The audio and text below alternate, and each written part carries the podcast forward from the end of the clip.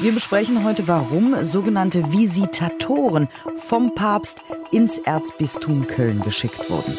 Deutschlandfunk Nova. Kurz und heute mit Diane Hilscher.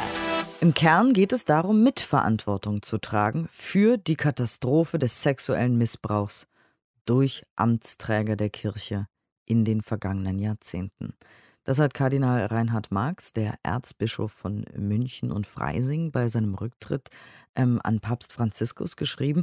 Und es soll auch eine Studie geben, die Antworten liefern soll. Gibt es systemische Punkte, die das, was an Missbrauch in der Kirche geschehen ist in den Jahrzehnten, die wir überblicken können, die das befördert haben? Und während Marx in Bayern geht und Verantwortung übernimmt, will Kardinal äh, Rainer Maria Wölki im Erzbistum Köln weder gehen noch die eigene dunkle Vergangenheit aufarbeiten. Seit dieser Woche sind in Köln zwei sogenannte Visitatoren im Einsatz. Papst Franziskus hat sie persönlich geschickt, damit sie aufklären und ihm dann berichten. Wir wollen darüber sprechen mit Christiane Florin aus der Deutschlandfunk Religionsredaktion. Guten Morgen. Guten Morgen. Was ist denn die Aufgabe dieser Visitatoren? Visitatoren sind Prüfer. Das sind nicht einfach nur Besucher, die mal in Köln vorbeikommen. Sie kommen im Auftrag des Papstes und sie kommen eigentlich nur dann, wenn es einen Missstand gibt, wie hier in einem Bistum bzw. Erzbistum oder zum Beispiel auch in einer geistlichen Gemeinschaft. Also die kommen jetzt nicht, weil es in Köln so toll läuft und die Welt von Köln lernen soll. Was die genau prüfen sollen, das ist nicht bekannt. Das wissen nur die beiden und das weiß der Papst.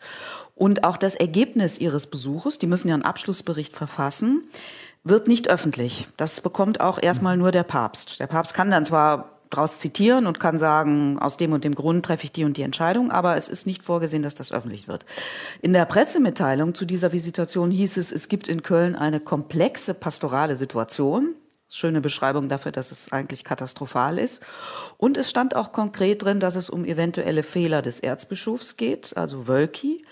Aber was gern vergessen wird, es geht ja auch um den Erzbischof von Hamburg, der früher mal eine wichtige Rolle in Köln hatte, Stefan Hese. Und es geht auch noch um Weihbischof ähm, Schwaderlapp, der ja auch seinen Rücktritt, seinen Rücktrittsgesuch eingereicht hat. Und da geht es um die Frage, welche Fehler die im Umgang mit Missbrauch gemacht haben. Und ist denn bekannt, wie lange sie in Köln scheint sein also nicht werden zu reichen, und mit wem sie so sprechen steht. werden? Also weiß man, wie die arbeiten, was genau die tun? Die äh, sollten ja die erste Junihälfte da sein. Also man geht von zwei Wochen aus. Gestern sind sie angekommen. Es gibt ja Fotos von den beiden. Der eine, der Erzbischof von Stockholm, trägt da eine Kutte und der andere also eine Mönchskutte sozusagen, wie im Namen der Rose, und der andere trägt Priesterkleidung, der Bischof von Rotterdam. Und die sprechen mit Menschen aus dem Erzbistum. Zum Beispiel sprechen sie heute mit ehemaligen Mitgliedern des Betroffenenbeirats, also mit Missbrauchsopfern, die unter Protest diesen Beirat verlassen haben. Sie sprechen mit der früheren Missbrauchsbeauftragten des Bistums. Sie sprechen mit Vertretern der Laien. Also das würde ich sagen, das sind alles Leute, die Wölki kritisch gegenüberstehen. Aber natürlich sprechen sie auch mit, mit dem Erzbischof selbst, mit äh, Geistlichen, die Wölki unterstützen. Aber es werden nicht nur Gespräche geführt. Also diese Visitatoren, die können sich alle Akten zeigen lassen. Die können sich auch Personalakten zeigen lassen. Die haben einen ganz bestimmten Prüfauftrag, den wir aber nicht kennen. Aber wichtig ist zu wissen, wenn die sagen, Herr Erzbischof, ja, legen Sie mir das und das vor, dann muss der das machen. Und ist das ungewöhnlich, dass der Papst diese Visitatoren schickt oder ist das ein ganz normaler Vorgang?